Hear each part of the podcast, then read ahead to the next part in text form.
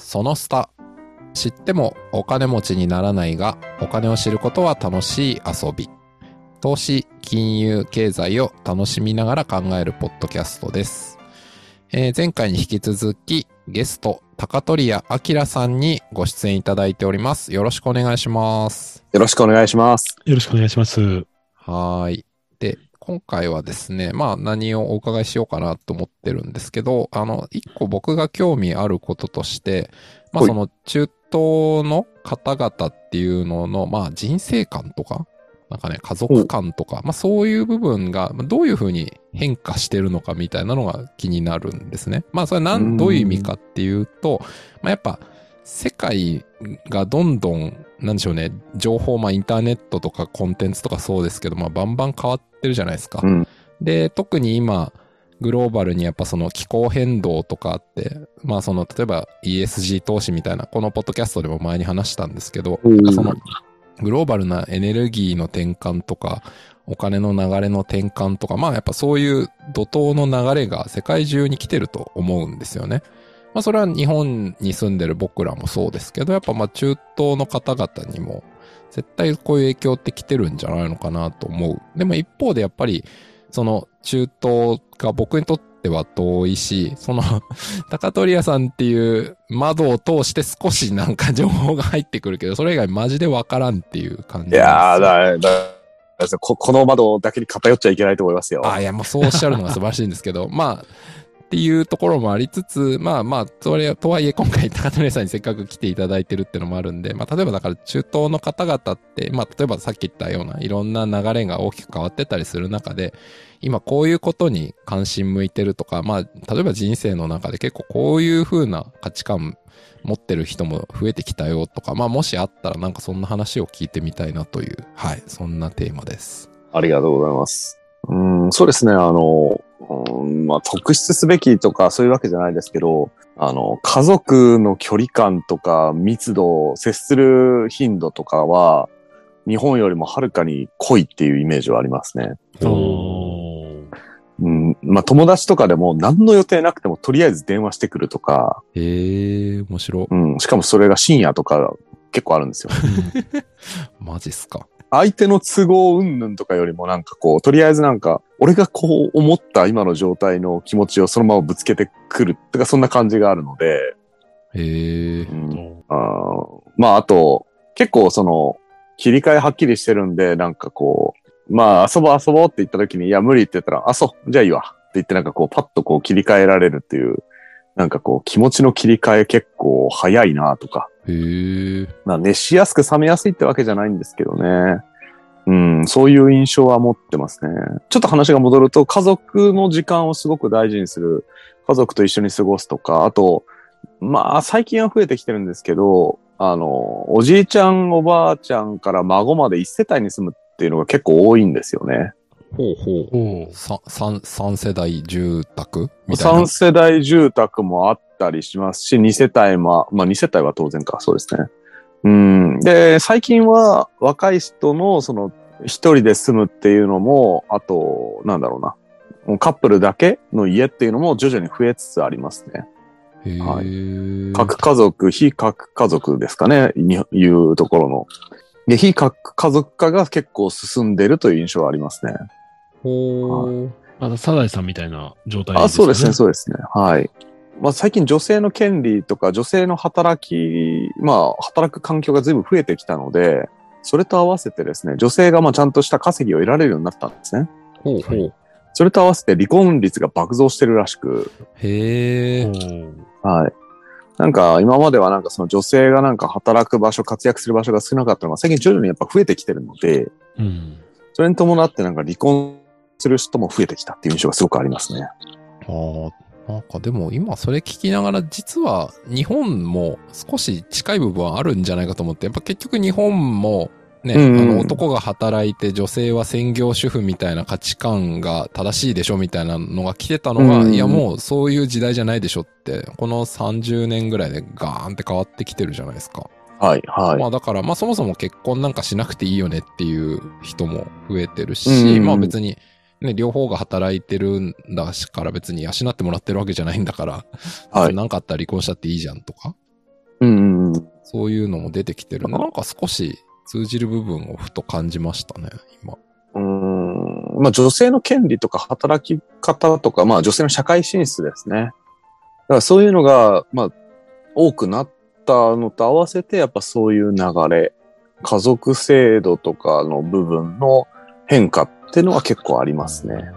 あの、あいわゆるその拡大家族といいますか、あの、お3世帯、2世帯で一緒に住むってなった時に、まあ、はい。女性が社会進出すると、まあ、子供誰見るんですかっていうと、まあ、おじいちゃん、おばあちゃんとかが、まあ、世話してくれるみたいな結構昭和の日本でもあったかなと思うんですけども、まあそういう感じもあるんで、子供をたくさん産めるし、でもうん。女性も社会進出っていうのは、あの、日本の場合はね、やっぱなかなか出生率が低いっていう課題があるんですけど、まあ、さっき、あの前回のお話した通り、35歳以下がうん。半分をっていうことは、まあ人口ボーナス期がありながらも、きちんと子育てできる、かつ、まあ、女性の社会進出もできてて、でそれをが家族で、あ、支えられてるっていう状態だとしたら、なんかすごく、国としては理想な、なんか状態なのかなっていうのは、そうですね。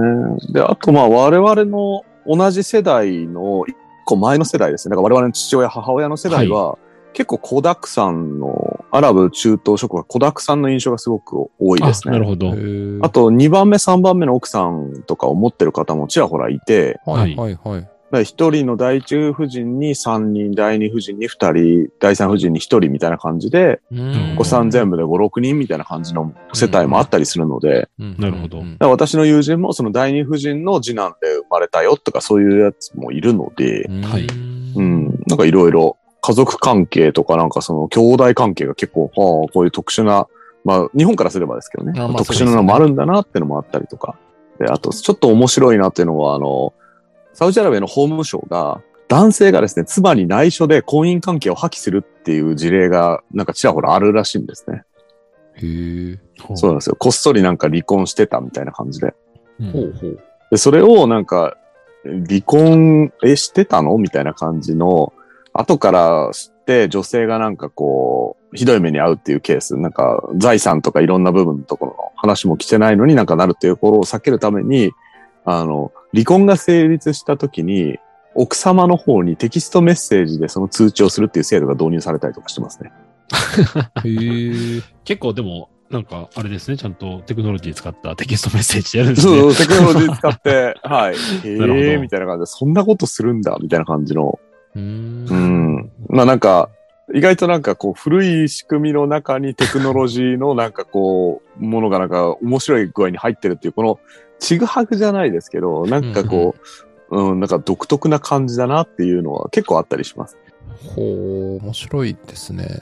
そうなんですね。なんか、ちなみに、あまああれですよね。その、まあ例えば、その、まあ歴史的理由とか、まあ宗教的理由とかいろんな理由があって、やっぱりその、うん、うん。やっぱ男性と女性で比べたら基本的に男性の方が、まあ権利というか、それが優遇されているっていうような印象があるんですけど、はい。この前提はまあ、あんまり、前提なんて言ったらいいんですかね。そこはやっぱ変わってきてるっていう感じなんですかね、今の話だと。そうですね。あの、女性の権利とか社会進出の合わせてやっぱりか変わることもすごく多いので、そこに、そこのなんかこう、比率が上がっていけば上がっていくほど多分女性が一人でなんか活動して稼げるようになって、しかも結婚相手も自分で見つけるような未来っていうのも結構近いと思いますね。向向こうってお見合い結婚こ結構いいんですよ、まだ。あ、うんそうなんですね。へえ。はいだから、お例えば同じ部族内だったりとか、もしく、は、なんかその、比率、あの、なんていうかな。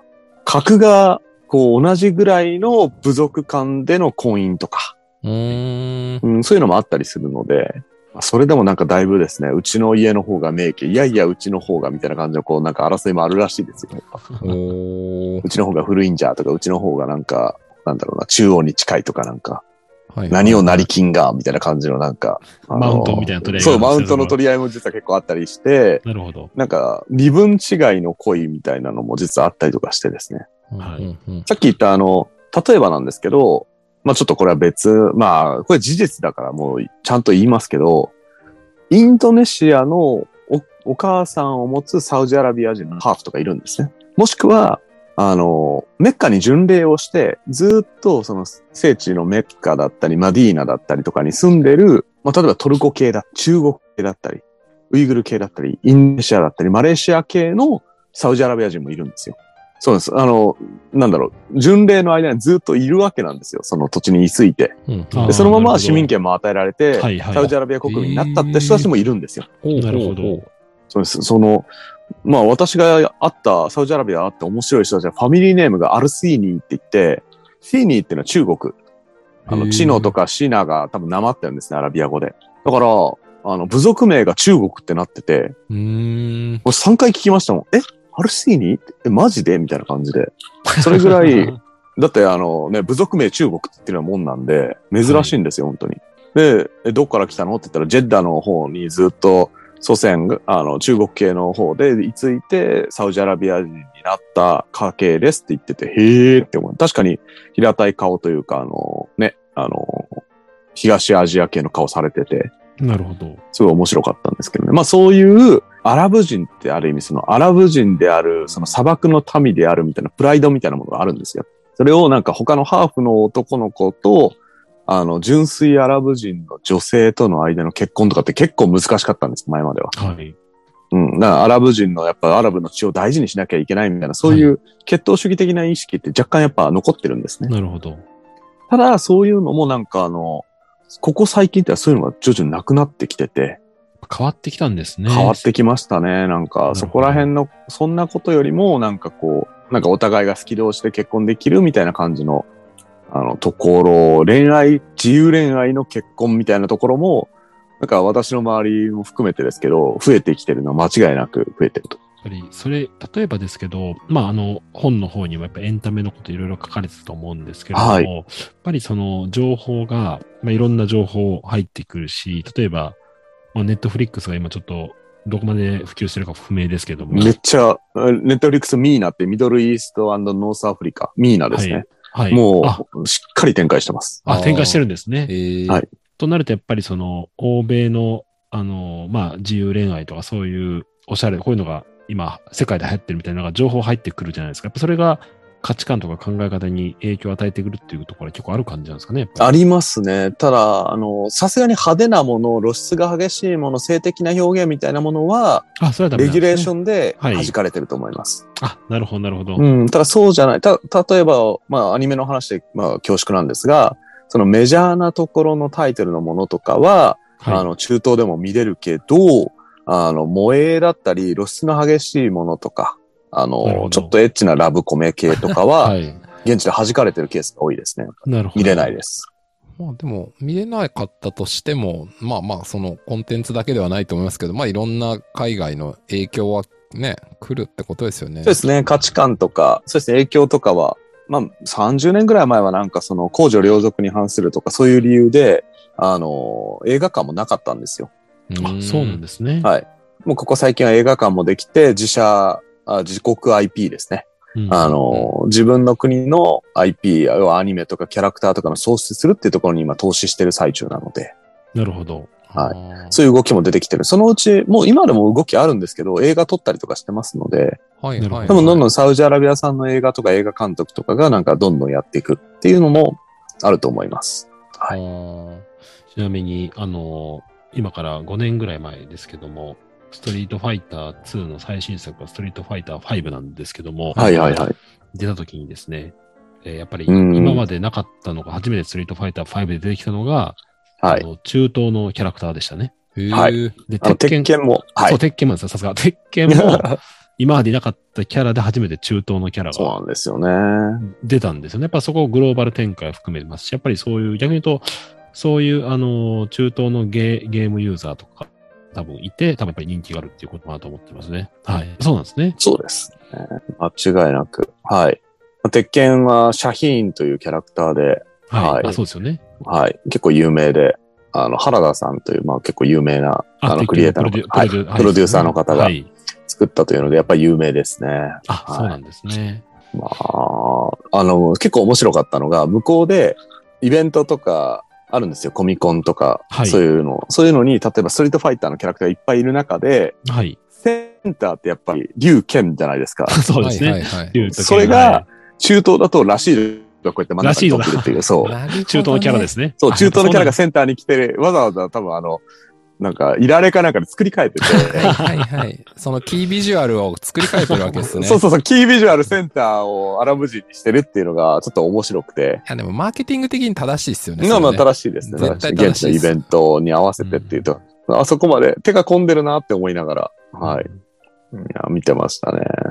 あれなんですかね。まあちょっと話、それ、それ、まあ別にそれないか。なんかその、前回の話でもやっぱその、石油に代わる新しい産業を作らなきゃっていう、多分まあその国とか地域としての逼迫感というか、まあこうなんかやらなきゃっていうのがあるっていう風に感じられたんですけど、はい。その一つとして、コンテンツ産業、まあゲームもそう含むだろうし、アニメーションとか映像とか、まあそういうの作って、それを次の産業にしていかなきゃいけないっていうのがあった時に、やっぱり海外のそのいけているアニメとかゲームっていうのも入れておかないと、そもそも自分たちがそういうのを作れる土壌できないよね、みたいな、そういう考えとかもあるんですかね？まあもちろん、その進んでるところの技術を取り入れるというところで日本がチョイスされてるっていうのは間違いなくあって。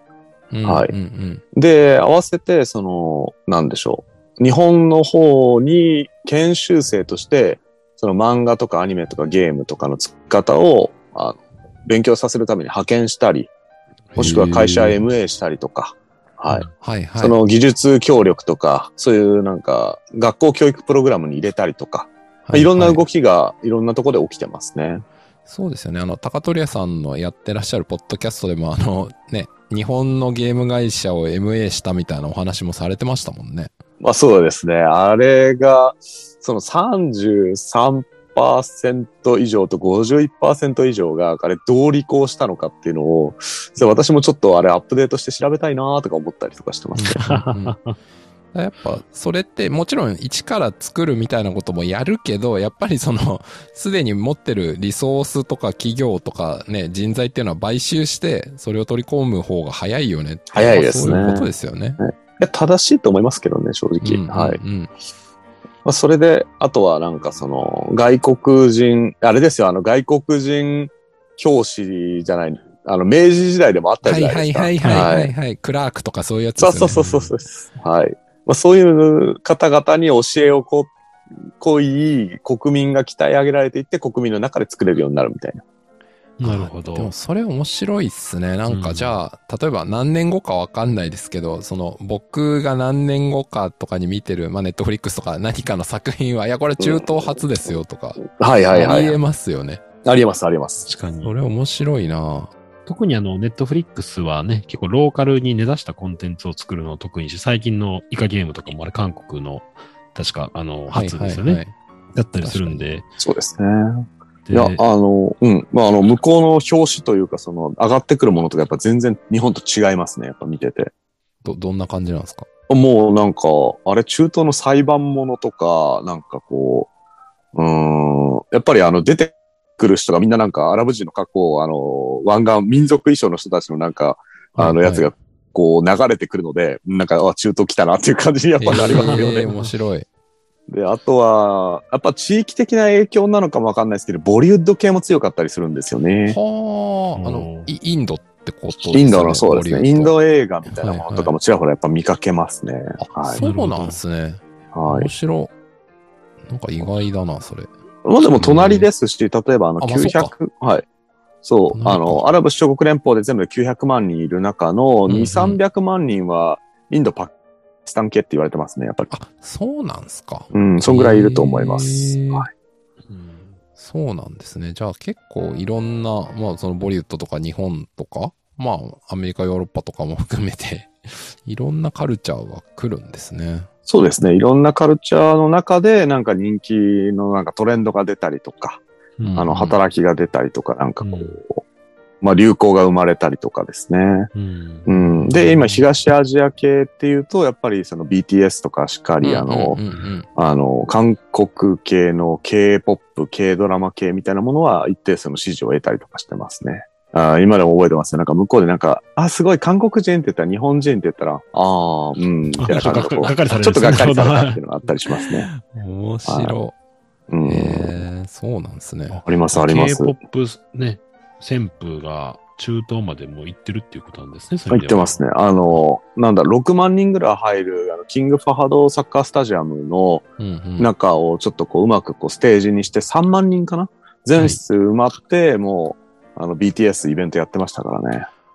マジっすか？さマジっす世界の BTS さすがですね。はい強いですねなるほどあの、ハーバードビジネスレビューの方で、うんあの、確か、確か一人当たりだったと思うんですけど、その一人当たり、その BTS にどれだけお金つぎ込んだかっていう、そのトップランクの1位がアラブ首長国連邦だったんですよ。面あ、白い。そんなに？なるほど。はい。ええあれ BTS のなんかハーバードビジネスレビューの中で書いてあって、あの、要は世界戦略ですね。はいはいはい。その論文に書いてあって私もびっくりしたというか、なるほど。うん。グローバル成功事例をどうやってやったかっていうのをその分析の中で、中東がトップに上がってて私もびっくりしたっていう、えーって思いながら。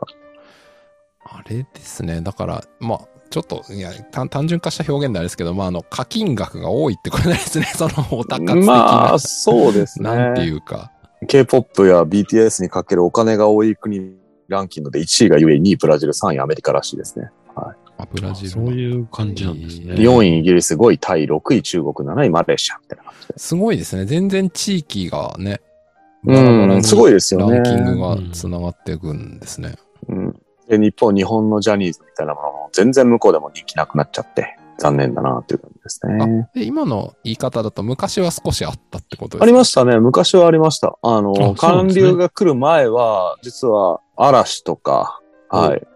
あの、みんな好きな、嵐好きな子多いですね。周りに多かったのは。なるほどうんそういうなんか、あの流行は昔確かにありました。うん。ただ当時はその配信とかですね、そういうなんかこう広げられるようなものとかはやっぱ少ないので、はい。確かにあれですね、そのインターネットとか、そそのテクノロジーというか、そのプラットフォームのタイミングとかって、まあ結構関係ありますよね。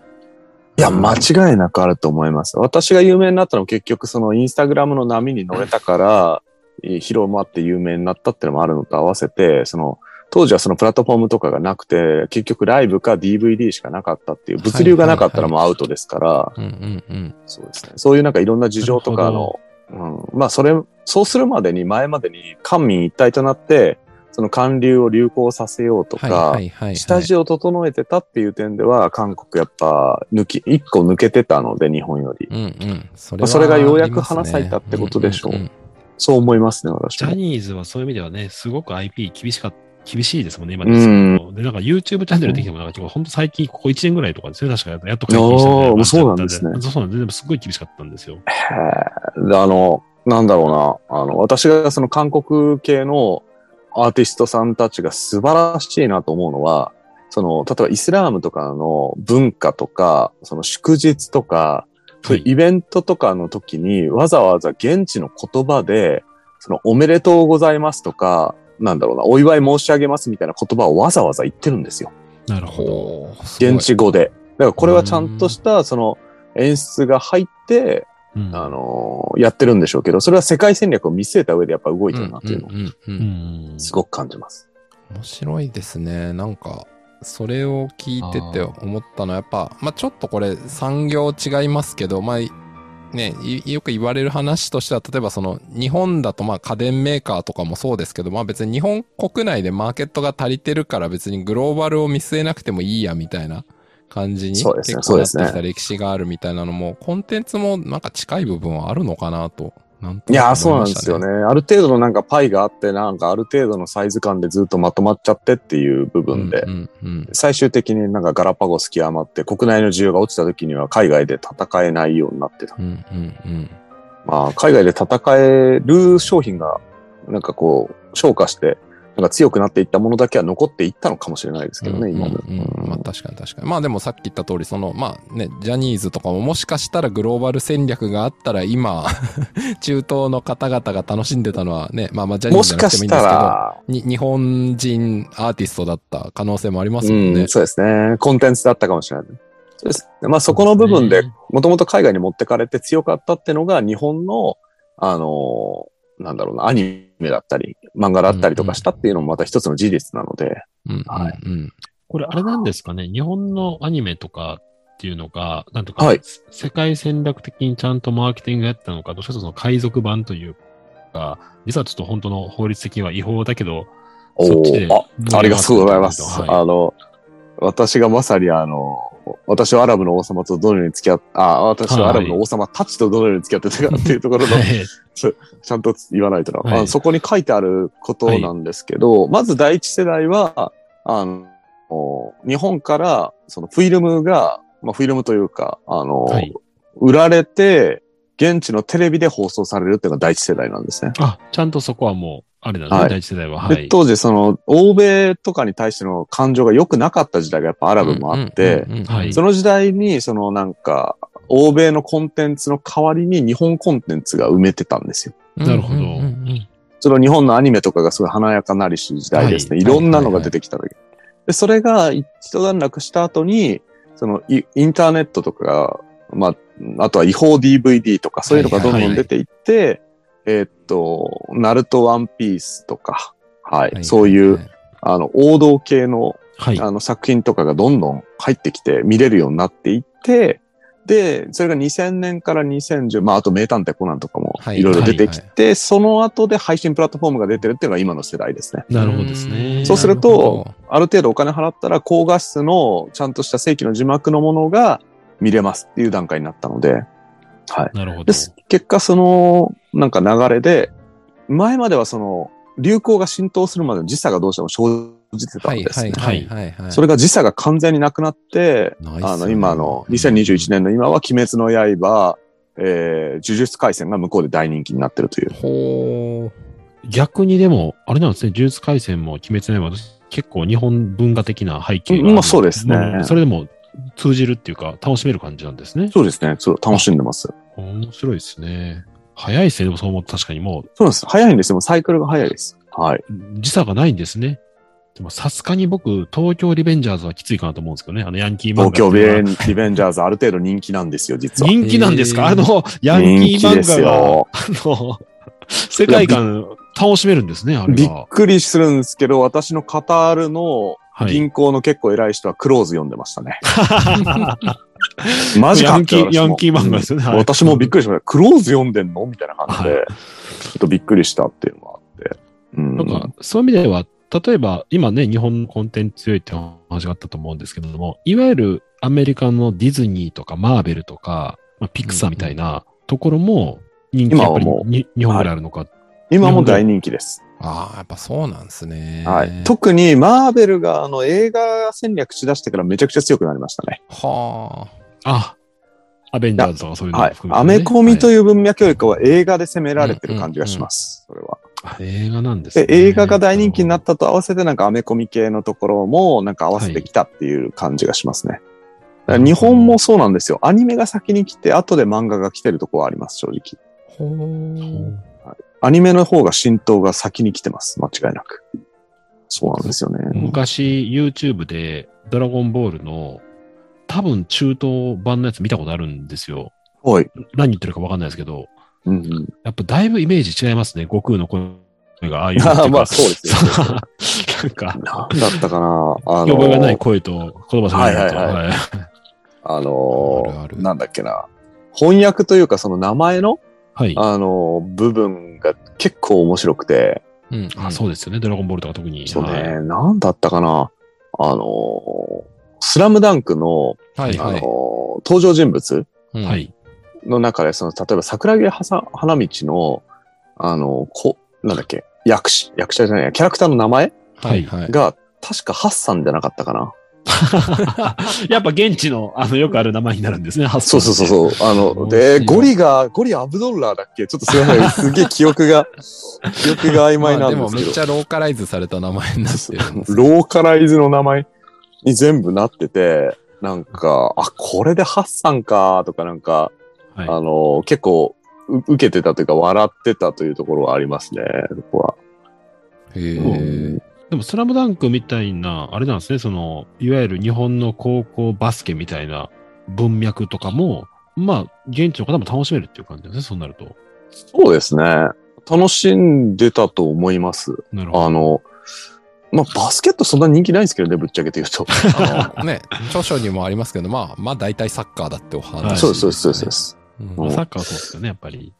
あれだったかな？なんか、うん、ハッサンとかなんか、バドルとか、なんか、ジャドワとかなんか、サミーとかなんかもう登場人物がみんななんかもう、この顔で、ハッサン、桜木花道でハッサンかとか思いながらなんか、はい。まあ面白かった。まあローカライズの一つの手法みたいなもんですよね。いや、でもそうですよね。僕も昔、学生の頃、ドストエフスキーとかって読もうと思ってちょっと読みましたけど、やっぱり名前が全然馴染みがないんで、ああ、そうです主人、なんか全然キャラ、あの、覚えれないんですよね、その、なんか登場人物を。頭にわかります入ってこないわかりますそうそう、これ、これ誰だっけみたいな感じで。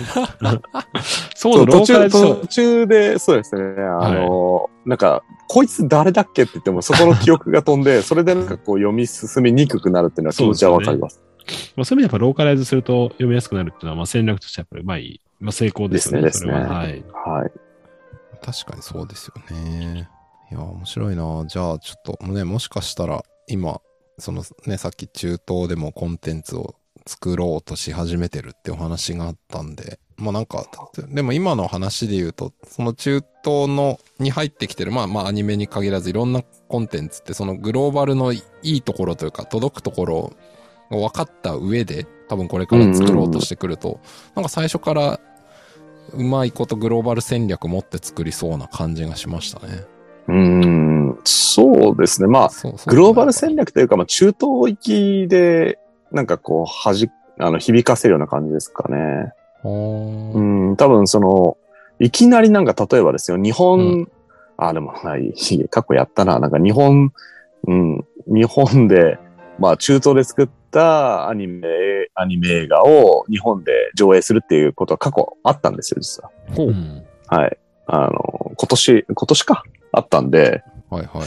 まあそれはある意味野望は達成されてるとは思うんですけど、う。うん最初はその中東行き、その自分たちのフィールドのところでこう入らせてキャラクター作っていって、まあ将来的にその IP をなんか大事にしていくっていうところで、そういうなんか流れになっていったら、将来的にはなんかこう違法版海賊版っていうのが自分たちの作った IP の方の、うんあの、価値を既存することになるわけじゃないですか。価値とか利益とかを。はいはいはいそうですね。はいだからそこの部分も、まあ将来的に守るようになるんじゃないかなっていう期待を抱いてますね。なるほど。うーん、確かに。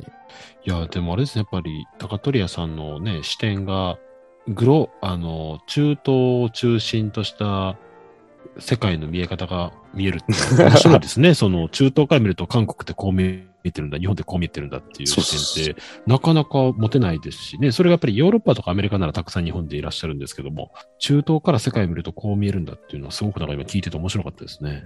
なんかいろんなところに、とりあえずなんか最上級のところと、なんかすごい移民用のところみたいなのを、それぞれなんかサービスだったりいろんなものとかを、はい。あの、なんだろう経験して、なんかこう、ね、あの、体で覚えて、なんかトライアンドエラーをこう繰り返して、時にはなんかこう、うんなんか叩き出されたり、時にはなんか大歓迎受けたりとかですね、いろんなトライアンドエラーを積み重ねて、そうやってきたので、なるほど。うん、なんか、あの、書物で読むよりかはもうちょっとこうディープには話せるなというのは自覚はありますね。いや、すごい。圧倒的一時情報ですよね。一時情報、そう一時情報大事なんで、ただう、ん致命的なのはやっぱりあの、言語の部分の私は弱いので、あ、そうなんアラビア語というと、はい、うん全然話せないです。だからアラビア語の本当の本質が分かった上で、その現地の心とかなんかその、うんあの、話してる言葉のその細かいニュアンスまで取れるようになれば、もっと真に理解できるようになるだろうなっていうところが私の課題ではあります。なるほど。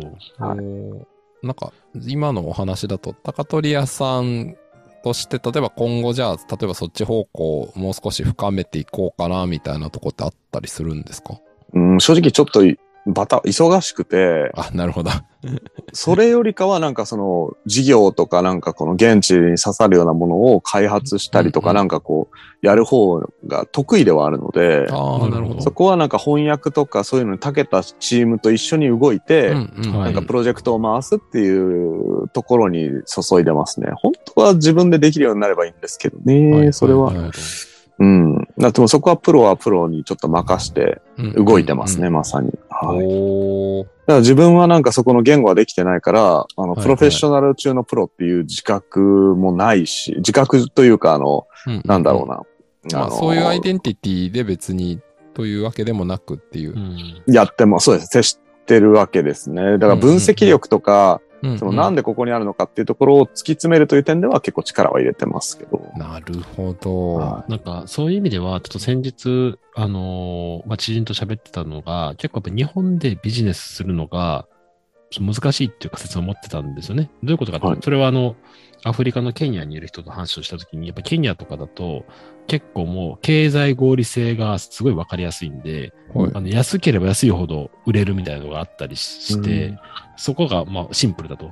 でも日本って必ずしもなんか安いからみんな買うかっていうとそういう話じゃないじゃないですか。うん例えばそのデリバリーサービスで言うと、ウーバーイート出前、出前館があったりとか、あのーまあ、最近で言うとフードパンダがあったりするんですけど、まあ仮にフードパンダの方が安くても、なんかウーバーイーツの方が知名度あるからこっち買おうかみたいな感じになって、結構そこの、なんていうか、特に 2C の動きがすごい読みづらい。例えばね、あの日本で言うと明らかに iPhone 高いですけど、みんななんか iPhone 所有率異常に高いじゃないですか。高いですねあの、他の国に比べてみたいな、うん日本と国みたいな。で、そのあたりが安ければいいっていうわけでもなく、ただ、じゃあブランドがあればいいのかっていうと、まあ必ずしもそうでもないみたいなうん。なんか、結構 2C の読みづらさがあるのかなっていう気はしてて、やっぱスタートアップとかもやっぱり、安く、安くていいから売れるっていうわけでもないみたいな、なんかよよくわかんない難しさが、なんかある印象なんですけど、そのあたりって、中東とかの、なんていうか感覚とかってなんか、うん非常にシンプルな経済合理割性なのか。と経済合理性強いと思いまあ、すよ。強いですか、なるほど。なので、あの、なんで、最近日本の製品とか売れないっていうのは、はい。えーっと、10割で、10、10割の機能で10割の値段に対して、6割の機能で4割の値段はいとか、はいそういうもので、これでこと足りるやんっていう形で動くっていうのも結構多いんですよ、最近。なるほど。これはい典型的な例で言うと車なんですよね。あれ？車、はいさっ。きスポーツカーの話しましたけど。はい。ランドクルーザーとか、うんあの、、パジェロとか、サファリとか、うんああいうタイプのものはある意味高級車ゾーンになって、はい砂漠とかで使うっていうところである程度一定の機能が求められるんですけど、はいうんうん例えば普通車だったりとか、セダンとか、あのー街中で使うタイプのものって、日本車はまあもちろん頑丈でいいってのはあるんですけど、日本車と韓国車と中国車のそこの差分ってそこまでなくなってきてるんですよ。へーなるほど。はい。はい。だからど、どこもそんなに変わらない。だったら間の、あの、そこそこの性能でそこそこの値段になってる韓国車で十分じゃねって言って、韓国車に流れる。もしくは、安くてもいい経済合理性の方を取るからって理由で、あの、中国車の、例えばチェリーモーターとかうん、あの、はい安くて、あの、構成をかけてるようなところでいいんじゃないのっていう人もいるので、なるほど。そこの部分は実はちょっと変化が起きてきてる。だからそもそも日本も安くて高品質だったんですよ。もともとですね。はい。はい。間違いなく。はいあの、その時代に、その、例えばテクスタイル、布とかですね。うんうん繊維とかそういうところを日本が安く高品質なものをいっぱい作るから、あの、アラブの人たちが着着てた白いお化けのやつって一時期もう何十パー、もう、なんだろう、シェア率すごい高かったんですよ。はいはいそうなんですね。はい。6、7割超え、超えてはいないかな。でも6、7割があったと思うな。今はもうね、30%以下になっちゃってるんじゃないですかね。私も本で書いたんですけど、なんかはいはい3、40%ぐらいかなと思ったんですけど、実はちょっとこの前、あの、チャンスがあって取材したら、なんかまあ、統計は取ってない、まあ、取れ、うんうんうん正確には取れてないけど、もっと少ないと思いますって言われて、うんあちゃーもっと少ないかって印象をやっぱ受けましたね。うんなるほど話してて。はい。それとやっぱり、いい良くて安いものがあって、経済合理性があれば、もうそっちが売れるっていう分かりやすい、結構その、そうですね。わかりやすいところが。はい。経済合理性のいい例、いい例がその車の普通車セダンっていうところっていうのも一つ、すね。はい。わかりやすいかと思います。結構日本はね、あの、海外が、あの、有名どころ進出しても、もうバーガーキング何回入って何回撤退するんだっていうぐらい来たりとか、なんかやっぱ、海外企業が手こずってる印象ですけども、はい。結構じゃあ中東とかは他国が本当にちゃんといい製品といい値段があれば、まあ、比較的もう選んでもらえるみたいな感じで。そうですね。あとなんか、あの、日本人が思ってるよりも、彼らはヨーロッパのいいものに触れる機会は多いんですよ。うんうん。はい。うん。よくすっごい多いのは、中東の人たちこんないい商品知らないでしょ？日本のこんないい商品をなんか中東に広めたいんですよって言ってる人が、まあそもそもまあまあ、まあ調べてないし言ってないっていう人が多いんですけど、ねうん。実取ってない際はいや、それよりも高品質なヨーロッパのものを彼ら触れてるからね、みたいな感じの、そういうのが実際多いですよ。話聞いてて。うんちょっと舐めてます、基本的に。いやーそれはなるね、ほど。ありますね。現地にちゃんとね、声を聞いて、いやー様子を見て。そうそうそう。なんかこんないい商品でこんな値段で出すんですよって、現地のカルフールで行った方が安くていいのありますよ、はいみたいな感じで言って。なるほどですね。飛ばしますねはいそういう幻想をはいもし、この放送を聞いて、あ、うちの会社そうかもって思った方は、高取屋さんにご相談してください。そうですね。はいもうね間違いなくいいアドバイスもらいます。いやーそう。あの、結局、その、結構、さっきのその経済合理性のところとちょっと相反するんですけど、うん。日本と、日本で有名だからすごくいいっていうよりかは、日本のものがヨーロッパ、アメリカとか行って大人気ですよ。結果中東にも来ましたよっていうロジックがすごく多いです。印象としてはな。るほど。そっちからなんですね、情報でそうなんですよ言うと。。だから、ドバイモールの中で、あの、ある、なんていうのかな。あの、ファッションアベニューっていう通りがあるんですよ。ファッションものとかを全部扱ってるところがあるんですけど、うんそこに唯一ある日本のブランドは一世三宅ですね。あ、そうなんですか。うんまああとははい。まあ、ファッションアベニューじゃないんですけど、ダイソーと無印良品とかもあるんですけど、はいはい。あ、ダイソーあるんですか？はい。ダイソーありますよ、ダイソー。ダイソー強いですね。はいこの前もカタールに進出しましたし、ほうほう。なるほど。うん。で、ダイソーのライバルみたいな、ダイソーのモノマネをした韓国とか中国の、はいはいあ、の、なんだろうな。あの、瞑想ああ、そうそう、瞑想、瞑想。はいはいはい。瞑想とか、あと、なんだっけ、瞑想とまた違うミニソーだっけ？あー、なんかありますね、ありますね。はいはいはい。とか、あの、ミニソーがすごい幅を利かせてますね。あれは最初デザインドバイジャパンって書いて、中国製のものをいっぱい売ってたんですよね。ほう。はい。面白いなまあそういうなんかあの、日本はもうなんかフリーライドされるような存在になっちゃってるので、うんうんうん。うん、なんかこうゆっくりとしたこの経済の終焉を感じながら、前線にいる気持ちでございます。でも改めてそう思うと、中東っていう地理的にそうですもんね。まさにその文字通りヨーロッパも確かに。アジアのっていう情報が両方入ってくるっていうところの立ち位置ですもんね。そうですね。だから、基本的に私はもう、そう、現地の方とかいろいろあるので、その、絶対舐めてかからないようにしますね。はい。素晴らしい。ちゃんと理解した上で。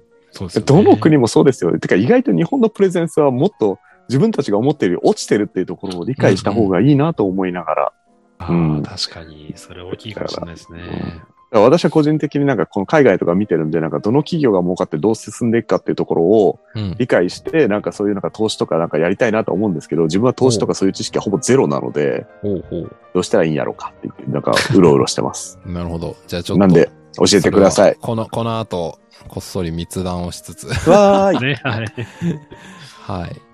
という感じなんですが、あの、大変面白いお話なんですが、いい感じのお時間になってまいりましたので、そろそろ終わろうと思うんですが、最後にもし何か高取屋さんから告知というかなんかご案内とかあれば軽くいただけたらと思うんですが。いや、本のことでもいいですけど。え独身36歳なので、そろそろなんかお相手を探してるので、よろしくお願いします。じゃあ、もしリスナーの方で、もしう、わ あの、ー。わーいわーい。関心がある方は、じゃあ、あの、お問い合わせください。新しいな、なんだこの終わり方。新しいですね。あ、ごめんなさい。じゃあ、ちゃんとやる。まあ、ちゃんとじゃない。まあ、そっちもちゃんとやってえあ別に今ので終わろうと思ったんですか？あまジですか？えっとですね、あの、正解者からですね、私はアラブの王様とどのように付き合ってるかという本を出して、今今日話したこともだいぶ網羅されてますので、そうすねはい。なんか気が向いたらですね、あの、本屋さんかブックオフで探していただければはい。といや思いますので。いやいやいや、あの、新品を皆さん買ってください。あの、あリンク欄に貼っておきますので、あとでありがとうございます確認ください。はい。はいでは、えー本日のゲストは高取屋明さんでした。えー本当にありがとうございました。ありがとうございました。ありがとうございました。